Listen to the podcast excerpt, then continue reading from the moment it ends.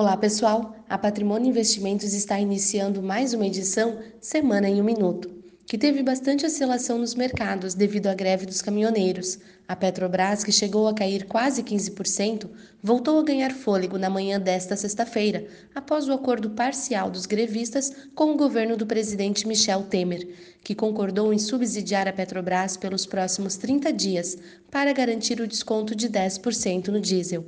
Ao longo da semana e pelo menos até amanhã de hoje, sexta-feira, o Ibovespa ficou abaixo dos 80 mil pontos.